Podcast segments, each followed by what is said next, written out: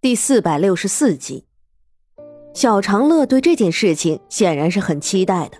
苏月心只能一再的点头，表明自己不会食言。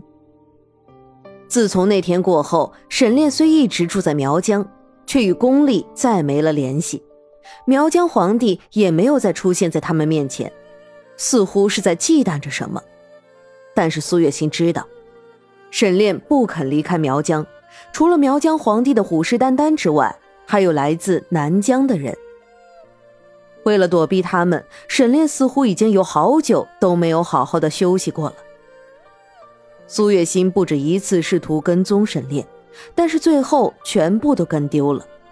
他有些失神了起来。娘亲，娘亲！小长乐握住苏月心的手，不断的摇晃着。小长乐。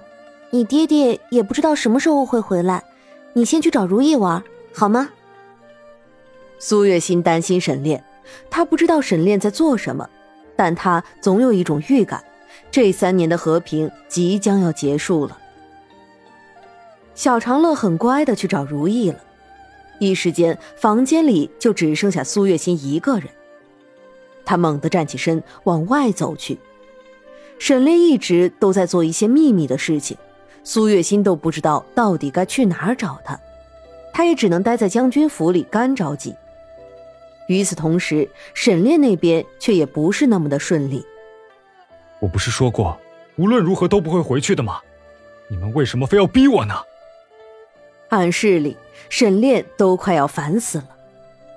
少主，主上一直在期盼着您能回去，还有小主人，主上一直都细心照顾着他。他身上的疾病也已经完全的治好了，少主，就算是这样，你也不能跟着我们一起走吗？背对着沈炼的是一个男人，和沈炼的年纪相仿的那种。长安果然是被你们带走了。沈炼的眉头微微一蹙，看着男子，恨不得把他掐死。少主，我们也是不得已而为之。不得已？有什么不得已？你们不就是为了逼我回去吗？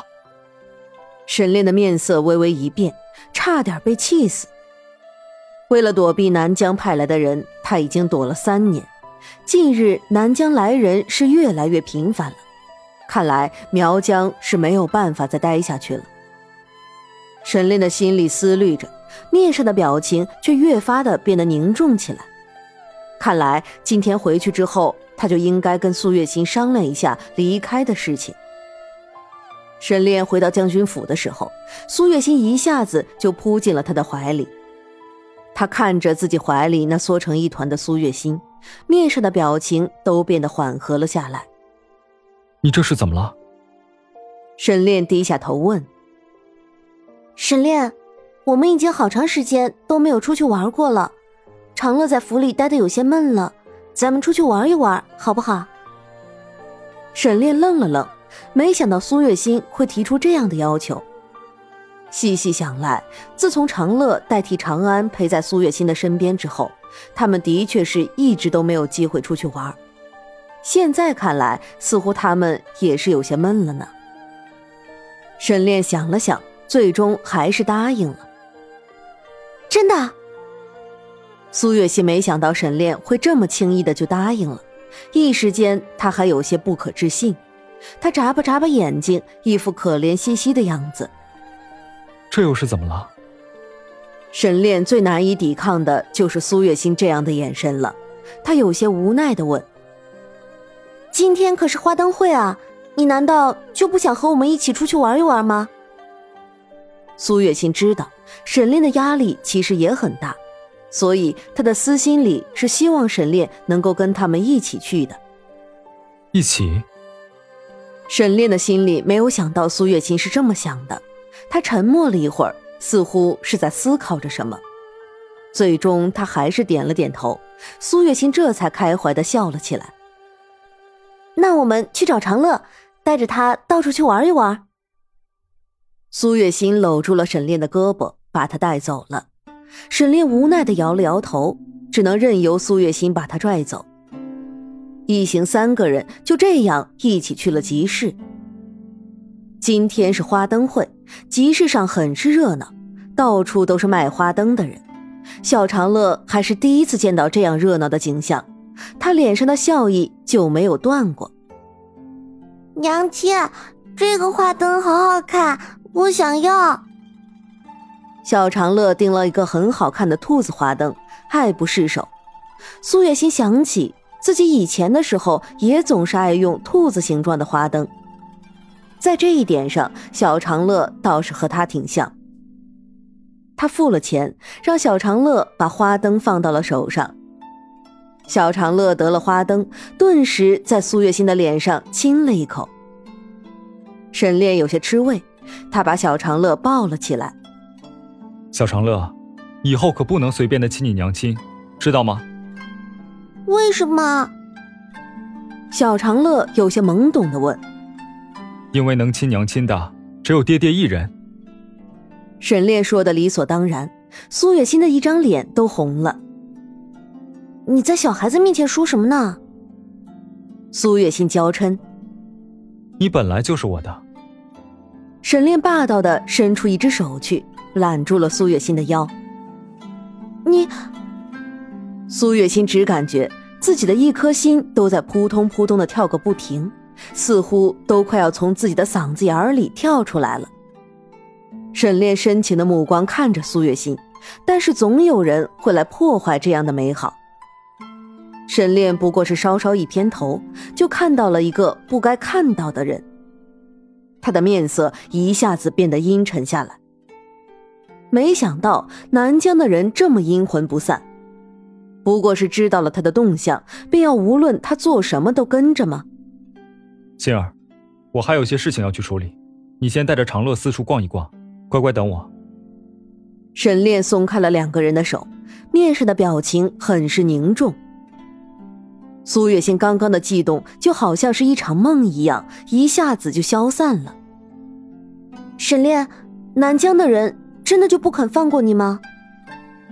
在沈炼即将离开的时候，苏月心这样问：“你放心，这件事情我一定会处理好的。”沈炼在苏月心的额头上印下一吻。然而，苏月心的心情并没有因为这样就好起来。她低着头，一直都不是很开心。他想和沈炼安安静静的生活一隅，没有任何人的打扰。可是现在，这样一个小小的愿望要实现，还真是困难啊。苏月心苦笑着，整个人的情绪都处在一种低落的状态，让他根本就没有办法集中精神。而沈炼却早已经离去。等苏月心回过神来的时候，才发现小长乐不见了。长乐，苏月心着急了起来，四处寻找着小长乐。而此时，小长乐已经跟随人流来到了河边。他看到所有的人都把手中的花灯放进河里，便也有样学样，把手里的花灯放到了河里。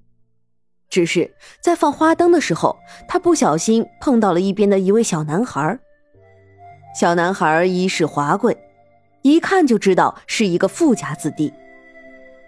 你这人怎么回事？撞了我，难道都不说一句对不起吗？虽然小男孩只有两三岁的样子，但是已经展现出了他逆天的颜值。小长乐除了沈炼，还从来没有见到过这般好看的人儿。于是有些看痴了。喂，你在看什么？小男孩看了一眼小长乐，有些不解。小哥哥，你长得可真好看。小长乐丝毫都不掩饰自己的赞美。你，小男孩显然没想到小长乐会这样说，一张脸都涨红了。别。别以为你这样说，我就会原谅你，赶紧道歉。小哥哥，对不起嘛。小长乐笑呵呵的道：“他是真的没有见过像小男孩这般好看的人，他想要和小男孩做朋友。”哼，这还差不多。小男孩看了一眼小长乐，虽然心里觉得很尴尬。但面上却是止不住的扬起笑。